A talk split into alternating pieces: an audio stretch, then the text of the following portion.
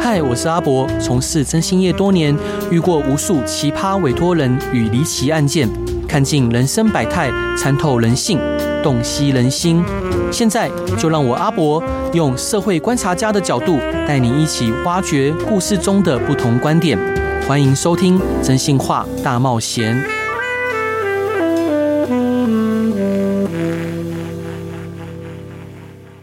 Hello，各位亲爱的听众朋友，大家晚上好，欢迎回到飞碟电台，收听由我真心是阿仔主持的《真心话大冒险》。今天我们有幸邀请到北一女的国文老师欧桂芝老师。欧老师最近因为勇敢地发表对于教育部一零八课纲的批评影片而广受讨论。这一位教育界的先知者，不畏权贵，挺身而出，为了守护教育的核心价值，为了让学生能够得到更全面、更深入的教育，他勇敢地向大家呼吁教育的重要性。我们今天邀请他来分享更多他对于教育的热忱和对一零八课纲的深刻见解，让我们热烈欢迎欧桂芝老师。老师，欢迎您。好，谢谢，谢谢志国。老师，我想请教您啊，就是我们大家最开始认识您的时候，可能就是欧老师针对教育部一零八课纲的批评影片。那在影片中，老师批评一零八课纲，认为其删减文言文的影响非常的深远，可以请您分享更多这方面的看法吗？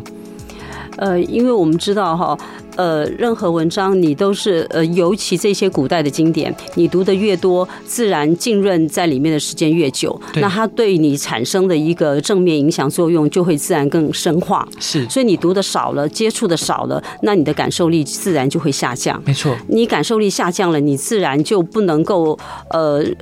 把它内化，嗯它自然也没有办法形就在你心里形成什么价值。对，那甚至为了要应付考试，那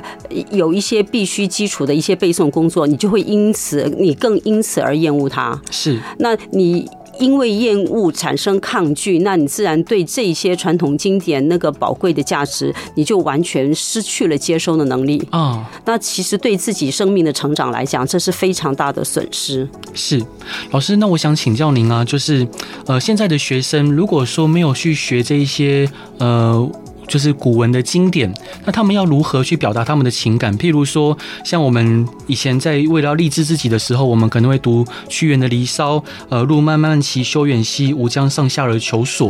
然后可能我们遇到可能别人的毁谤啊，或者是周遭很多非议，我们可能会读苏轼的“莫听穿林打叶声，何妨吟啸且徐行”。是那现在的学生如果说失去了呃古文的浸润，那他们将如何表达他们的情感跟呃，我觉得他们如果失去了这些古文带来的教养，对那就要看他运气好不好。所谓运气好不好，他来自什么家庭，对他的家庭教育是否能够提供完备的一个示范以及功能。是那再来看他所身处的一个社会情境是如何。嗯哼呃，如果他都有幸可以在一些呃比较好的环境里面，那他这些古文的。吸收少，也许对他影响就不会那么大。嗯我甚至比方说，我这阵子看到新闻有提到陈树菊阿嬷啊对啊，记者问他，他他不知道说有什么事情要问他，可是如果问他那个品德跟考试，他就会说啊，那个品德当然比考试一百分重要。对那像陈树菊阿妈，她当然没有读过一些什么文言文，对她当然也不知道什么古文的价值，她是一个非常朴素的一个庶民。对可是我们必须要说，像这样，呃，树菊阿妈她所生长的那个时代。是一个传统的社会，对那个传统社会温暖的人情，那种温柔敦厚的那种民风，嗯它是在的，是所以整个社会风气是醇厚的。嗯所以人即使没有进学校受教育，那可是他的家庭、他所生活的社会都会给他正面的教育，那是就不是呃学校系统的教育。嗯哼可是。我要说的很遗憾，是我们来到了现代社会，呃，如此繁忙，然后大家呃，我觉得家庭功能是视为了，对，因为父母可能都忙于工作，没错，然后小孩从小就要送到安亲班，那那个安亲班你要看，也要看那个老师有没有爱心，所以大家变成说，我的生命成长必须都一直在碰运气，对，因为我们的呃社会，我们可是我们社会也随着所谓个人主义盛行，呃，资本主义都讲究利字当头，对，那所以大家对于做人呃以及对他人的一些关爱，这些很基本的我们传统价值里面就有的这些。呃，熏陶吧，或者是遗产吧，那大家都忘记了，或者是说都视而不见了，或者把它当做是唱高调的东西。对，那再加上现在网络有酸民文化，那为什么大家会这么酸？他平常讲话也许不会这么尖酸刻薄，对可是网络因为有了匿名作用，这个匿名就形成了一个。呃，我觉得形成一个保护伞，嗯哼，那得以让他们完全失去了呃任何束缚对。那这个时候，如果呃民众没有自我教育、自我提醒、自我觉思的一个能力，那他自然就受这些文化影响。是，所以我们可以看到，现在年轻人因为在学校里面接受到这些古文的一个教育是少了很多，薄了很多，对，所以他自然那再加上网络文化的一个影响，那所以我们看到整个社会风气是一片焦薄，啊，是，是好像善良不在了，善良变成哦你们这些人唱高调的东西。对，那本来善良是在我们生活中的，没错，现在社会没有了，嗯呃，家庭里面没有了，那小孩子回到家顶撞父母都算是小事。对，我们看新闻也看到多少弑父杀母杀祖的新闻，啊是更不要说校园里面，我们才刚刚发生那个校园喋血案。对，非常令人遗憾，是，那这些都是我觉得。各个领域失去了教育功能，是，那所以使青少年在成长的过程当中，他失去引导，他失去规范，嗯那他也还没有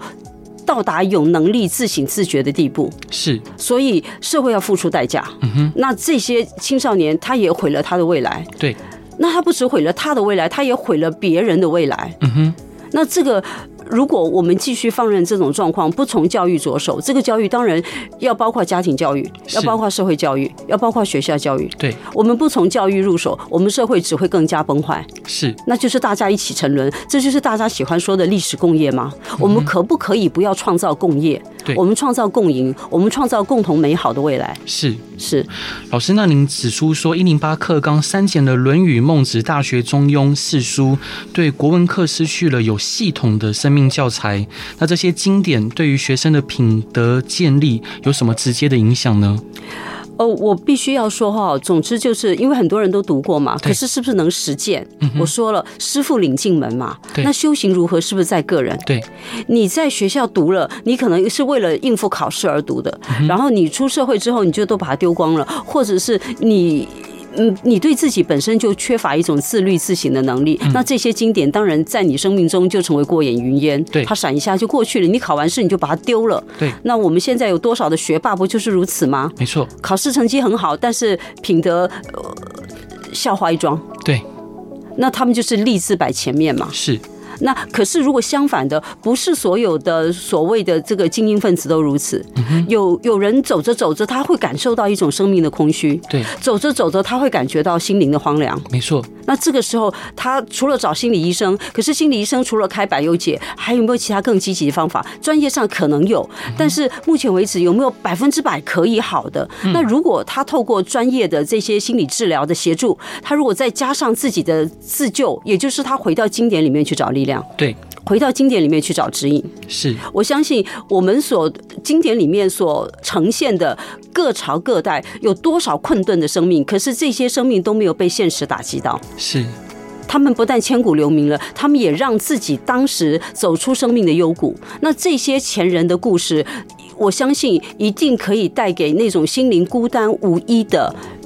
但是他有自觉自省能力的人，我相信会给他们力量，会给他们引导。是，老师您刚刚讲到各朝各嗯代可能陷于困顿中的这些呃，不管是诗人啊，或者是政治家，你有没有心中有浮现什么样的人可以分享给大家的？我我我在想，大家读高中可能都有读到什么唐宋八大家，啊、对嗯这，八大家哪一个生命不困顿？哦，是几乎每个人都遭受过贬官，是，可是哪个人因此就想不开了？嗯哼，那他们都在他们的生命里面，呃，不但是从。古呃，古代经典获得力量，那他们自己也沉潜自己的生命对，在困顿当中怎么样找到力量？是那当然，呃，我们现在后人看起来，他们透过写作写出了一个写出了生命的坦途。嗯，虽然现实没有坦途，可是他的心灵是有坦途的，对，所以他们最后都获得了心灵的自由。是，那我相信，就是古老的经典，再加上他自己生命的智慧，两相结合，他们就成为千古名人。是。老师，那在您的教学中，目前的学生对于呃中国古典文学的接受程度如何呢？呃，我必须要说哈，我现在运气比较好，是在呃这个台湾最好的女女子高中，所以学生其实呃蕙质兰心的孩子很多。对，他他其实语文能力好，其实语文能力好，他就是考试考得好嘛。嗯，那可是他要能够这些东西进入他的心灵层次有所提升，通常那个小孩子我，我会开玩笑说，你有没有慧根？哦，那有慧根的小孩，你上课点两点，他就眼睛闪闪的看着你，你就知道他的眼睛里面有光，因为是你的话点亮了他的心。对那有的人啊，听听就觉得说啊，这些他觉得是老八股的东西，他就趴下来睡觉。哦，那当然就是每个人这个接收程度不同。可是我要说，在我的课堂上，大部分我感受到的是正面的回馈，是，他们的接受度其实很高。嗯哼，好幸福哦，对，嗯，那其实我以前教一般的学校，他们也许没有那么聪慧，对，但是他们也许是为应付考试。嗯，那但是呃读了这些东西，他们讲他自己讲不出什么具体的好不好，嗯哼，可是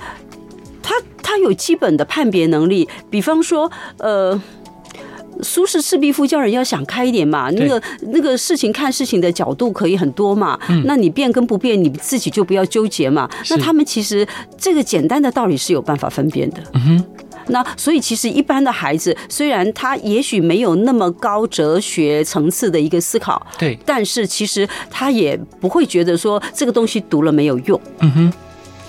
那当然，现在有很多人说读了没有用，我觉得，嗯，那不是我的责任， 我只能这么说。是老师那呃，当然就是在我们可能看到说有很多网军去攻击您，然后您也希望他们可以幡然醒悟。是您觉得为什么国家会变成这样？我，我觉得。自古以来，为政者对老百姓就有示范作用。是那我们现在，我们可以看到为政者表现的是什么样子。是，那这些人，呃我觉得他们无所不用其极的在在一呃想办法赚取自己的一个政治利益。对，那至于社会人人心如何，呃，社会的发展未来如何，我觉得他们是不在心上的。是他只会用一些漂亮包装的话术，或者是用一些呃解读起来似是而非的数据，告诉你，哎，这个很好，那个很好，那个很好。对，可是老百姓实际的感受是最真实的。是那所以我觉得那些数据留着骗自己吧。啊，对，很感谢欧高欧桂芝老师这一段的分享。我们先来听一首好听的歌，是来自罗大佑的《童年》。Hello，各位亲爱的听众朋友，大家晚上好，欢迎回到飞碟电台，收听由我真心是阿仔主持的《真心话大冒险》。今天邀请的到的来宾是北一女的国文老师欧桂芝老师，老师欢迎你。谢谢智博，谢谢你也谢谢大家。老师，我还是要再次感谢您，就是您掷地有声、振聋发聩的那一段话，真的让很多人都为之警醒跟振奋。是老师，我们刚刚上一段提到说世书，那很多人会认为世书可能是之前统治阶层为了由上而下宰制，呃，就是人民的话语。那您是怎么去看待这件事呢？我觉得就是没有把四书读通或是读懂。是我们其实读过《论语》就知道，说孔子提出了一个人的理想，仁爱的仁。对，那这个仁字，它其实就是爱，嗯也就是说，所有的人际关系，或是所有的职职场，我们用现在的话说，职场处理，嗯如果以人就是以爱为出发点的话，你的对嗯人际关系其实就会圆润，你自己的生命其实也会圆满。那特别是《论语》第一章就是学而篇嘛，他一开始就说学学而时习之。嗯对那这个学其实就是你透过学习之后，然后你不断的反思、反刍，进而产生了觉醒。对所以学就是觉，对，那这个觉它不是一步达到的，所以整部《论语》在讲的其实就是一个，我觉得是有有觉知能力的一个爱的生命哲学，对这是《论语》。是，那孟子，孟子在人的基础之上，他提出了义，他其实呃仁义礼智并举。嗯那人一样是爱，那因你由这个爱，因此你就产生了对他者关怀的恻隐之心。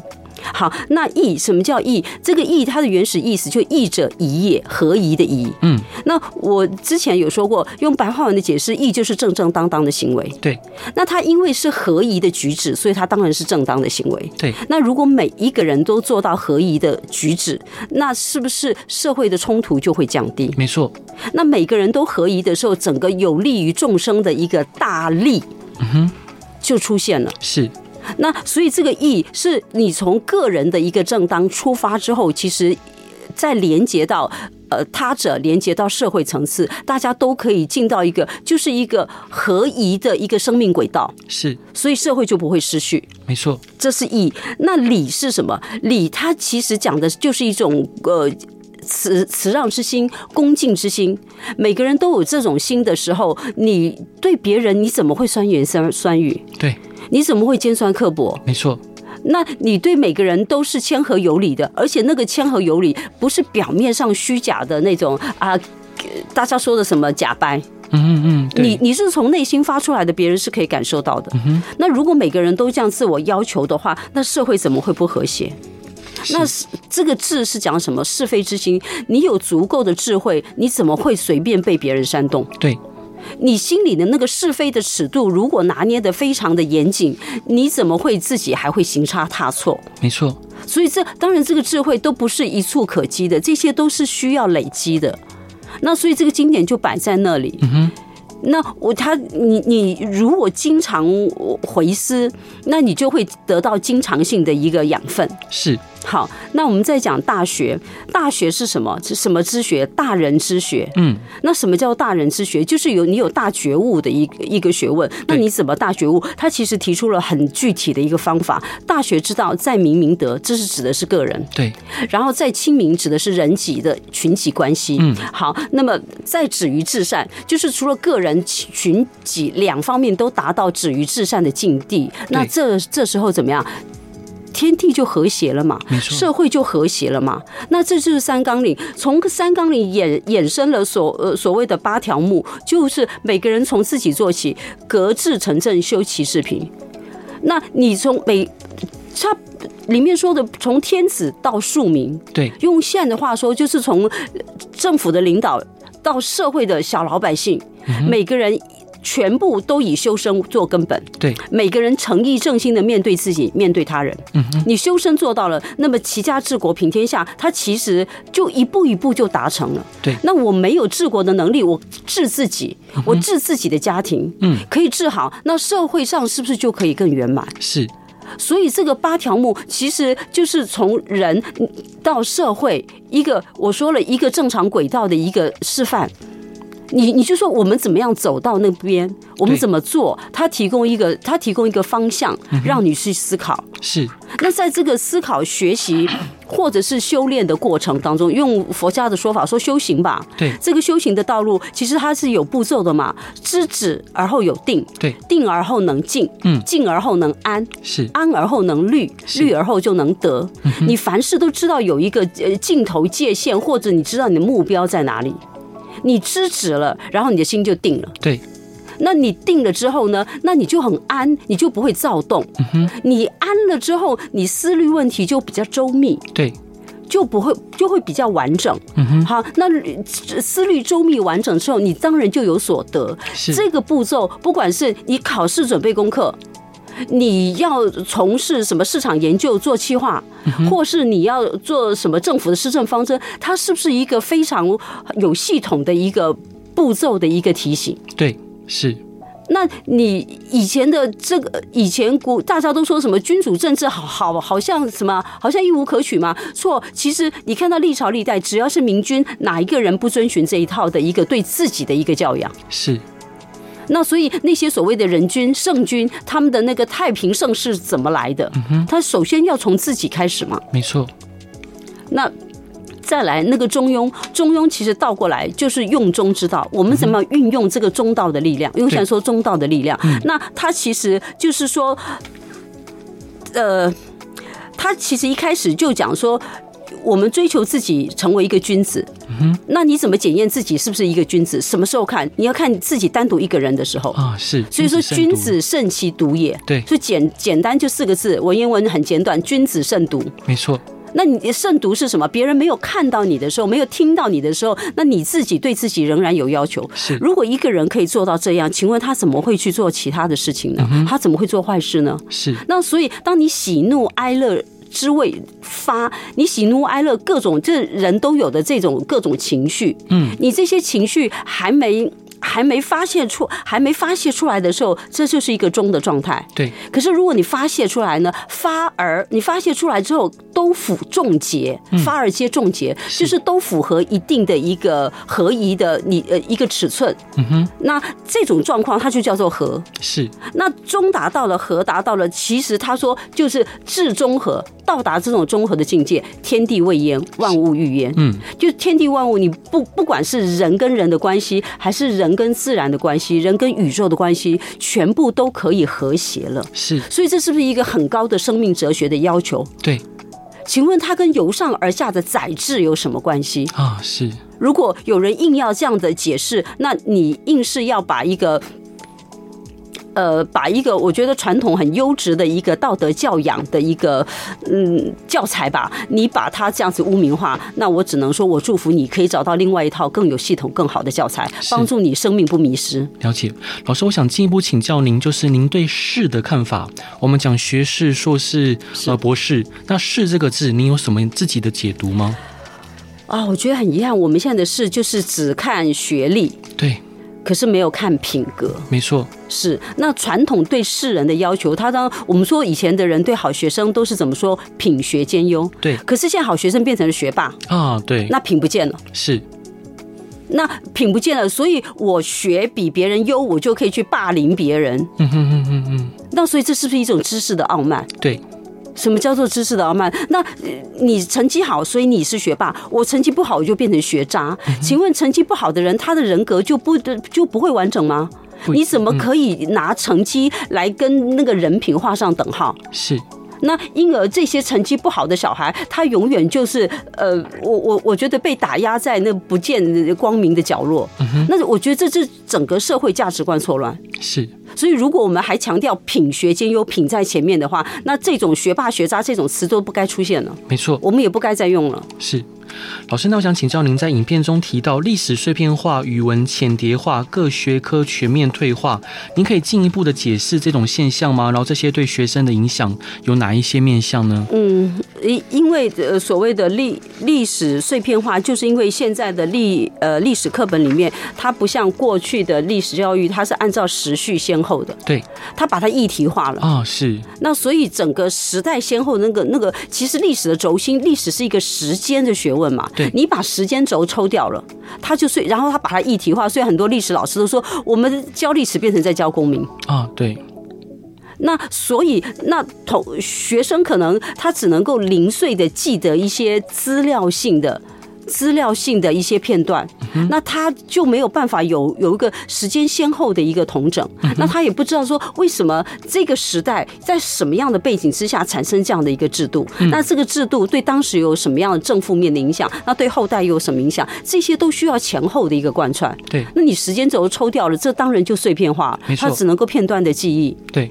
好，那国文你少读了这么多这个古代大家的经典，那自然他的感受力就浅薄了嘛，那当然就浅叠浅叠化了。是那至于其他学科，其实很多学者提过了，比方说那个自然科，我说他们的必修学分从十六个降到八个，对，那所以现在大学里的老师都说，呃，基础化学、基础物理、微积分，通通都变成重灾区。嗯哼。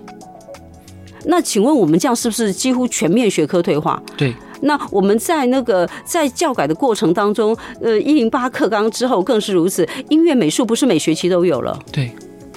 那请问我们要给孩子们这种艺术上的一个涵养，那结果这个科目变成一个上下学期要分开来开，没有没有办法每个星期都接触到。对那请问他的美的感受力是不是下降？没错，那这整体讲起来，学生传统文化的素养不够了。嗯哼，那他。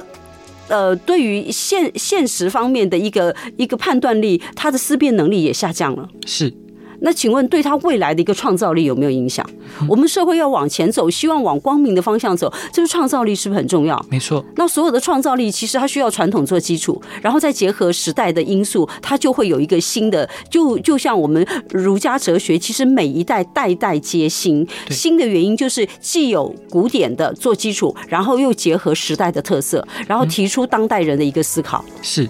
那我们现在我们要的创造，其实是希望可长可久的创造对，不是那种呃火花一闪的那种创意。你说有创意，创意很好，可是创意能不能落实？它需要的是文化的底蕴。那我们的孩子文化的底蕴变浅薄了，我们当然自然未来的创造力一定是呃弱于别人。是。老师，那想请教您，就在批评一零八课纲的同时，您是否会认为现行的教育体制还有其他需要改进或者是呃需要增减的地方？呃，我我我觉得这其实是一个很大的问题哈。对，我只能够就呃教学现场来讲，我看到的是说，呃。学生要么就是呃压力，就是课业有课业的压力，社团有社团的压力，对，然后呃各种团体活动都要怎么样，要要群体一起一一起合作，嗯那是不是都要拨时间出来？没错可，是，一天就那么多时间，嗯，所以所学生所有的中午休息时间，通通都要拿去社团的练习，或是都要拿去什么团体活动比赛的练习，对，然后或者是因为一些课程的安排，他们要跑课、跑嗯跑班、跑课，甚至有的要跑校。那跑来跑去，他中间的时休息时间就没了，对吃饭时间就没了对，所以学生永远会好的就跟你要求说，老师，我等下可不可以吃饭？因为他没有时间吃饭。嗯那本来课堂上吃饭是不对的，嗯哼，但是你变成不能管了对，那学生好就会来问你，那学生有的就会变成久而久之，你因为你觉得嗯你要他每节课都问你可不可以，是不是这样子也很啰嗦？嗯，那后来久而久之他们也不问了，那我们也不管了，那。久而久之，学生就会觉得，哎，吃上课吃饭可以吃饭是一件理所当然的事情。啊、是。那林这汉些就是整个教学现场的一个乱象，而这些乱象从高中带到大学。哇，那所以呃，我记得几年前才看到有有大学老师做评鉴，怎么说呃看到一什么医学院的学学生上课一面对着电脑，一面在吃泡面。嗯嗯嗯。那那评鉴委员提提出觉得这样子很离谱，就还被学生攻击。啊、是，那学生心里的是非到哪里去了？大学生了。嗯哼，那更不要说我们，我们看到，我觉得这一连串的在教教育内涵里面品德缺失，我们可以看到，比方说台大研究生有虐猫事件，对，那是生命，你怎么会做这样的事情呢？如果你你有从这些进到经典，你除了会考试之外，嗯，如果有适你你有适度的一个自我要求、自我反省，你都不会做到这样的事情。嗯，那我只能说，这些经典的教育，这些品德的教育，你教了不是百分之百每个人都能够成圣成贤，对可是你不教，只会社会败类越来越多。是，没错我们是不是多成就一个君子，多成就一个世人，那社会就是少一点黑暗力量？没错，那不过希望就是如此。 是，谢谢老师。我们先来听一首好听的歌，是来自齐豫跟潘越云的《梦田》。Hello，各位亲爱的听众朋友，大家晚上好，欢迎回到飞碟电台，收听由我真心是阿仔主持的《真心话大冒险》。今天有幸邀请到拥有教学热忱、关心文化教育的欧桂芝老师，老师欢迎你。智博好，大家好。老师，那我想请教，就是您是什么星座？可以问吗？哦，可以啊，嗯我是天蝎座，天蝎座是。哇哦，生日刚过。是老师，那我想请教您，就是尊师重道，因为我们以前小时候，我们对于老师是非常尊敬的，是甚至可能以前呃上学的时候，老那个家长还会交代老师说，这个孩子多多责罚、多管教的严厉一点。是是，那现在教学的现场，尊师重道的这样子的氛围还在吗？当然就不在了，啊，已经不在了吗？早就不在了，而。而且，呃，甚至很多年年轻的老师，连他们自己可能都会认为，也有家家长写信，呃，不是写信，家我我看到家长有在报纸上投书，嗯认为说他的意思就是尊师重道是一个落后的，是一种威权式的一种一种嗯道德灌输。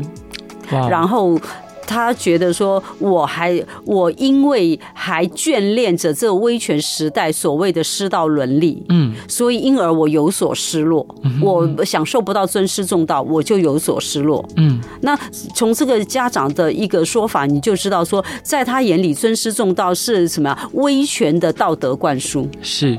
那所以他要问说，那这个伦理的内容是什么？所以伦理的内容是什么？你自己去想啊。那我要说的是，传统说的尊师重道，并不是老师是什么知识的霸权，不是因为这样。礼记学记篇说师言，然后才道尊。是，那个言就是尊重、尊崇。老师如果被尊敬了，老师不管是教技艺、教知识、教任何的一种思想，对，他都会怎么样？学老师被尊重了，他要传授的这些东西，自然就会怎么样？也会被谨慎的接纳了。那这样子对小孩是不是直接就有一个正面的一个影响？没错，那你变成你把它窄化成是什么？呃，好像道德意识形态的灌输。那我觉得是。就是你大人都理解成这样，然后你要怎么小朋友怎么理解？对，那你更不要说有很多家长自己也不明事理，动不动就是嫌老师管教过当啊、是，啊。然后我们现在说的恐龙家长，动不动我们看到很多新闻嘛，老师如果要求什么多一点，家长可能就冲到学校如何？嗯以我自己的例子，我我记得我有一次上课，呃，问学生，我随口问，哎，我我说，哎，讲到月亮，你们会想到什么诗？来来来，呃，这背两句诗我听听吧。嗯是那高中生了，高二、高三的学，呃高二的学生了，他们想到的依然是床前明月光。哦，那我就那我当然我我其实没有恶意啊，那当然会有人觉觉得说你这样呃说话就是伤害小孩的心灵，但现在小孩也玻璃心的很严重，嗯是然后呃我就说哦拜托这这应该是小学生或是幼稚园的答案，你们高中生的哎，嗯我说而且是第一志愿这个答案有点低级了，来来来换一个高级一点的吧，嗯，我自认为幽默，但是嗯是显然这幽默不被欣赏，然后我就被家长告了。哇哦，家长告说，我嫌弃学生，呃，我提问题，然后学生给的答案，我通常就嫌弃他的通俗性。嗯嗯嗯，你说这是不是欲加之词呢？对欲加之罪呢？对，那我连。我连用开玩笑的口吻提醒你们，应该要有高一点层次的一种要求，这样都要被告。是，动辄得咎对，那那还有什么话说呢？啊，是，那我我想我们学校都这样了，其他各各级学校更不用说了，对啊国中小就更不用说了对。所以其实家长也是一个重要的一个关键。没错，家长如果自己本身的观念不对，或是他自本身对于这种所谓的一些传传统品德，他不认为是珍贵的民族品德，嗯，那他当然他说呃怎么诶随着社会的一个改变，那不管是师生之间的相处，或是呃亲子之间的相处，那个模式呃都大家都要磨合，呃要寻找适合的方式，这当然都无可厚非。可是他的那个基础应该是没有变的，是，父母对子女的关爱，子女对父母的如沐跟感恩对，这个原则应该是不会变的。没错就是不管你要采用什么方式去所谓的磨合。那所以，并不是说我我们现在跟小孩之间相处的模式可能跟古人不太一样。那古人告诉我们的那些原则，它就有问题，嗯不是这样。大家不可以这么轻易的画上等号。是。是，老师，我想请教您，就是您觉得学习现代科技与保留传统文学这两者，学生跟教育界该如何平衡呢？呃，我觉得这样问其实就有问题了，就好像说，嗯呃，古典文学。呃，传统文学跟现代科技是冲突的，事实上它不冲突。不冲突，我们的传统文化里面，我们的传统知识里面本来就有科学发展这一块，对而且非常丰富。嗯哼，不，你看我们的是天工开物，你看那个《梦溪笔谈》，是那你再看看墨子，先秦诸子百家墨子里面，嗯，它的那些机械的一些制制造，对这些通通都是科技。对，那也就是说，呃，你现代科技，当然我们现代的现代科技大多数是来自西方，可是没有问题啊。我们学习，所以跟我们保留传统，它是没有冲突的。其实谈不上平衡与否、哎嗯哼，是我，我们当然是可以兼容并蓄的嘛。对，当然，我我们以前火药不也是中国人发明的吗？罗盘不也是吗？是那后来传去西方，西方加以利用，后来有了更先进的一个。那我们现在是不是也可以反过来，我们学习西方什么，然后我们再加以应用，然后我们可能也有更好的一个创发？是我我觉得各种文明在那种接触激荡之中，都我们只要开放心怀。我们就可以吸纳很多新知，嗯可是开放心怀之余，不等于你要抛掉自己的过去。对因为你抛掉自己的过去的话，你就变成没有根，那你就都跟着别人走。那我我我说了，就长远讲起来，就是什么？你整个民族心灵产生了异化，对，你完全异化了。可是其他民族会把你当自己人同胞吗？不会不啊。会，嗯对他来讲，你还是异教徒啊，对，你是他乡过客啊。嗯那所以我们保留自己的文化的根，不就是保留我们的尊严跟我们的主体性吗？哼，是没就错是。这样。老师，那我想请教您，就是您觉得家长应该如何参与还有支持孩子的教育，以弥补一零八课纲可能存在的不足？啊，这也是不能说啊，孩子到高中我来再来替他想办法让他去 补习。我觉得教大家都必须要思考一件事情，就是教育一定是长远的。对，所以那但是现在因为政治的因素，我觉得那个课纲总是在那边浮动性的改变。嗯那二十多年的教改，我们只看到校园的状况是越来越糟。嗯，好，我们看到的是学生能力下滑，所以家长怎么能还要等到你看你的孩子受了这个课纲，你再来想办法补救？那当然有补救比没补救好了，嗯是可是那都晚了，所以我其实还是你看，在小孩进入到学校之前，那个家庭教育从小就要开始，嗯甚至从小孩的时候，在他还牙牙学语之初，你就可以陪他翻书嘛。对，然后他还不会说话，你念给他听。嗯因为我自己以前带过读经班，我我看到那个读经班的小小朋友哈，我们那时候收的学生，我说我的班一班顶多只可以十个人，嗯，那而且父母一定要在旁边，嗯，那年纪大小没没有关系，所以说我们年纪最小的，我我记得有他跟他哥哥三岁，那个小孩他他妈妈带着有带着弟弟一岁的来，哇哦，那弟弟还不太会说话，对，那但是他就听，就是妈妈只要安抚到这小小朋友不要吵就好。那我们每次就我们读唐诗，然后我们在读《论语》，或者我们读《大学中庸》，他们哪里懂《大学中庸》？你不能解释道理的嘛。对，可是《大学中庸》里面，你随便我刚随便念那个“大学之道，在明明德，在亲民，在止于至善。知止而后有定，定而后能静，静而后能安，安而后能虑，虑而后能得。”请问这是不是它的？其实它的那个抑扬顿挫非常的非常的和谐，嗯，而且因为这个语言的本身，它的逻辑性非常强，对他根本不懂意思，他他听着听着他也朗朗上口了。嗯哼，所以我记得很好很好玩的就是，我们有有一次，因为呃大吧大的大一点的小朋友在念在念，那那个小的小朋友不会念，他就是在旁边听。结果我们突然间有一天发现说，我们念前面一句“大学之道在明明”，他就突然间一个“德”跑出来了，哦，是，他就记起来了。好令人感动，他就记起来，哦然后他整句说不出来，但是那个“德”字他就出来了。嗯你教人之初，性本善，他就出来了。嗯，就就是它是一种潜移默化，就是我我现在观察那时候读经班的小朋友哈，因为我大概也带了。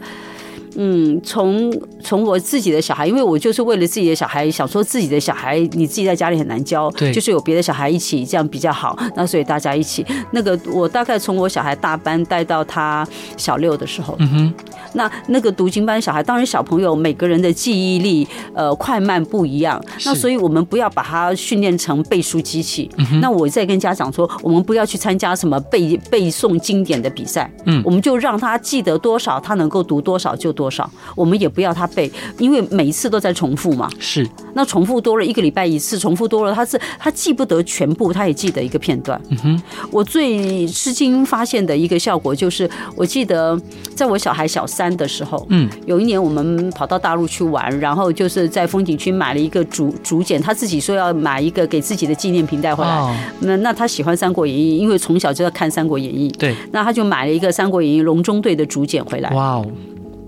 那么有一天我就发现他小三，有一天我就发现他回到家，他打开竹简，他自己在念，嗯，里面没有注音符号，是，没有标点符号。嗯哼，可是我非常吃惊的发现，他的断句百分之九十是对的。哦，太棒了，那我我其实那个时候自己就非常吃惊的发现，原来读经是有这样的效果。嗯哼，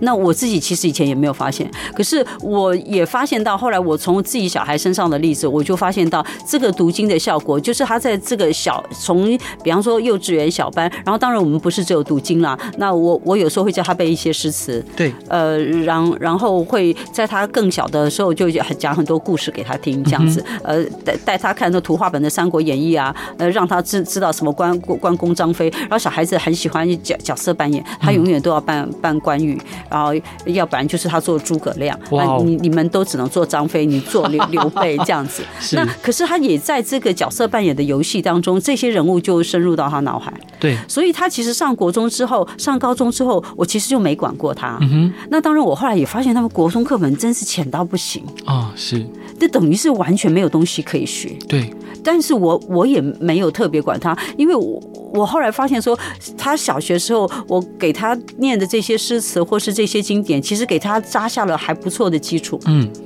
那所以，我后来不再管他，他的国他的国文成绩也一直都还不错。是，那一直到高中的时候都是如此。嗯哼，所以父母怎么做？从小陪伴阅读非常重要，而且有床边阅读陪伴的小朋友，将来他自动自发的，呃，有阅读习惯的比例是比较高的。是，所以，爸爸妈妈，你们关心自己的小孩，你一定要从小陪伴他。是，老师真的非常感谢您今天来节目上的分享。其实，就是那时候我在呃影片上看到您的呃分享跟表达的时候，其实我真的内心非常的感动，哦，谢谢，谢也谢，真的很希望能为这个国家以及为这个教育做些什么。是老师真的非常可以谢谢的你，大是家一起努力。好，我们一起努力。老师，最后一段我们分享给大家的歌是来自蔡琴的《木棉道》，也希望大家呃喜欢今天的广播内容，也再次感谢欧桂芝老师在教育界以及文化界的呃辛勤耕耘，真的非常感谢你，谢谢，老师，你并不孤单。那谢谢大家，我知道我不孤单，是大家一起努力，好，然后大家晚安，拜拜。拜拜。